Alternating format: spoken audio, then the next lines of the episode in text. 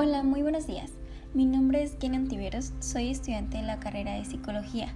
El día de hoy vamos a hablar de un tema muy importante que son las emociones en el trabajo. Y primero debemos saber qué es la emoción. Una emoción se entiende por un conjunto de reacciones orgánicas que experimenta un individuo cuando responde a ciertos estímulos externos que le permiten a este adaptarse a una situación con respecto ya sea a una persona, objeto, lugar, entre otros. La palabra emoción deriva del latín emotio, que este significa movimiento o impulso. Ahora, ¿cuántos tipos de emociones conoces tú? Hay demasiados autores que dicen que son 5, son 10, son 8. Nosotros nos vamos a basar en el autor Daniel Goleman, que nos maneja seis emociones principales. La primera nos habla sobre la felicidad. Esta es una sensación de plenitud o de goce. La tristeza, que nos habla sobre desmotivación. El enfado, este puede ser la frustración por un obstáculo o alguna molestia. La sorpresa, este es un acontecimiento sin ser esperado, puede ser positivo, negativo o neutro. El miedo es una emoción caracterizada por una intensa sensación desagradable provocada por una percepción de peligro.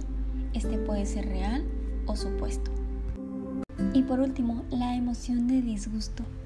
Esta es una sensación de displacer que se experimenta ante muchas situaciones negativas y adversas, no solo ante el mal sabor de los alimentos, por ejemplo, he recibido un gran disgusto cuando me anunciaste que te ibas de casa. Hochschild en 1983 plantea que cuando las emociones sentidas difieren de las emociones expresadas, el resultado es la tensión y una amenaza real para el bienestar del trabajador. Por esto, el trabajador que se encuentra expuesto a exigencias emocionales específicas en su trabajo que le exigen una expresión emocional, por ejemplo, sonreír todo el tiempo, este activa tres mecanismos que se encuentran interrelacionados uno con el otro para efectos de la regulación y expresión de la conducta emocional esperada. El primero nos habla sobre la disonancia emocional. Este es cuando el trabajador debe alinear sus sentimientos con un requerimiento organizacional específico.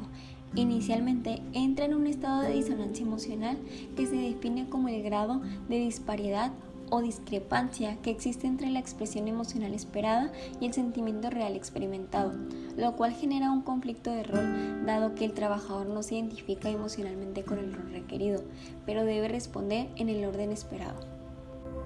El segundo es la actuación. La actuación superficial es una estrategia de manejo de la disonancia emocional, más perjudicial para la salud de la persona, ya que este aumenta el desajuste entre la emoción sentida y la emoción expresada, lo cual se asocia directamente a efectos negativos como la baja satisfacción, los niveles altos de burnout y las intenciones de cambiar de trabajo. El tercero es la actuación profunda. Aquí el trabajador no solo expresa las emociones apropiadas, sino que internamente se realiza un esfuerzo por reconciliar la disonancia emocional presente en la expresión de la conducta. El trabajador realiza un proceso consciente de modificación interna en sus sentimientos para alinearnos a la expresión emocional esperada con los requerimientos del rol. En esta estrategia incluye el intento consciente de la persona por sentir las emociones deseadas por la situación, cambiando las propias emociones para generar una expresión genuina y auténtica en sus expresiones a la cara del cliente. A lo largo del tiempo y de diferentes investigaciones, se ha evidenciado que el trabajador expuesto a requerimientos de expresión emocional específicos puede terminar mental y emocionalmente exhausto, y esto puede hacer que disminuya su compromiso laboral, implica efectos negativos sobre su desempeño y esto puede llegar a perjudicar a la empresa ya que su productividad va a disminuir. Puede llegar hasta desarrollar patologías psicológicas o físicas asociadas con el estrés laboral. Existen cuatro aspectos situacionales que son muy importantes de conocer. El primero nos habla sobre la duración. Se refiere al tiempo de la jornada del trabajo en el que el empleado se expone a esta condición de expresión emocional dirigida por la empresa o la organización. El segundo es la frecuencia, o sea, la cantidad de veces que se presenta, ya sea al día, a la semana o al mes de trabajo. El tres es la intensidad. Se refiere a la naturaleza de las situaciones que se atienden, situaciones las cuales puede tener mayor carga emocional. Por ejemplo, agresión, violencia, enfermedad y estas pueden estar asociadas con otros factores como el ritmo del trabajo acelerado, la monotonía de la tarea que va incrementando el impacto de la situación sobre la salud y el desempeño del trabajador. Y por último, la variedad. Se refiere a qué posibilidad tiene el trabajador de alternar las actividades de trabajo emocional con otras que pueda disminuir el tiempo de la exposición de la emoción requerida. Como ya lo hemos ido hablando, el trabajo emocional tiene un gran impacto sobre la salud del trabajador, pero hay que tener muy presente que este también afecta de forma directa a los equipos de trabajo y la organización en su conjunto. Emociones son causa que influye directamente en el desempeño laboral del trabajador. Si el aquí encierra puras emociones negativas, tendrá como efecto bajos índices de producción, pérdida de entusiasmo en lo que está haciendo, irritabilidad laboral, problemas para relacionarse con otras personas, y problemas de comunicación, distorsiones de la información tanto recibida y brindada. Aquí puede existir la resistencia al cambio y también es muy común los errores en el desempeño de las tareas.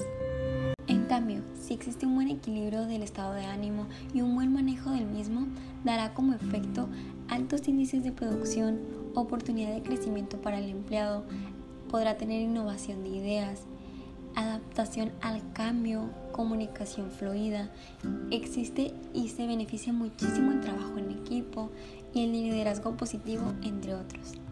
Que ya conocemos un poco del tema, me gustaría enseñarles una técnica de manejo de emociones para cuando sientas que estás perdiendo el control. Esta técnica es muy muy fácil de aplicar y además resulta muy útil para controlar reacciones fisiológicas, ya sea antes, durante y después de enfrentarte a alguna situación que para ti sea emocionalmente intensa. De lo que trata esta técnica es de hacer las distintas fases de la respiración de forma primero lenta y después un poco más intensa de lo normal, pero recuerda, no tienes que forzarla en ningún momento. Se divide en tiempos, el primer paso es respirar profundamente mientras cuentas mentalmente hasta 4. Después vas a mantener esa respiración en 4 segundos. Posterior a eso vas a soltar el aire en 8 segundos. Y por último vas a repetir todo el proceso anterior. Primero me gustaría pedirte que cierres muy bien tus ojos. Concéntrate muy bien e ignora cualquier otro estímulo. Vamos a hacer esta técnica todos juntos. Yo llevaré su conteo. Muy bien. Inhalamos. 1, 2, 3, 4. Mantenemos. 1, 2, 3, 4. Exhalamos. 1, 2, 3, 4, 5, 6, 7, 8. De nuevo inhalamos. 1, 2, 3, 4, mantenemos 1, 2, 3, 4, exhalamos 1, 2, 3, 4, 5, 6, 7, 8. Muy bien. Abrimos los ojos nuevamente. Para finalizar, no me queda más que agradecer por su tiempo y espero que esta breve información le pueda ser de gran ayuda. Que tenga un muy buen día.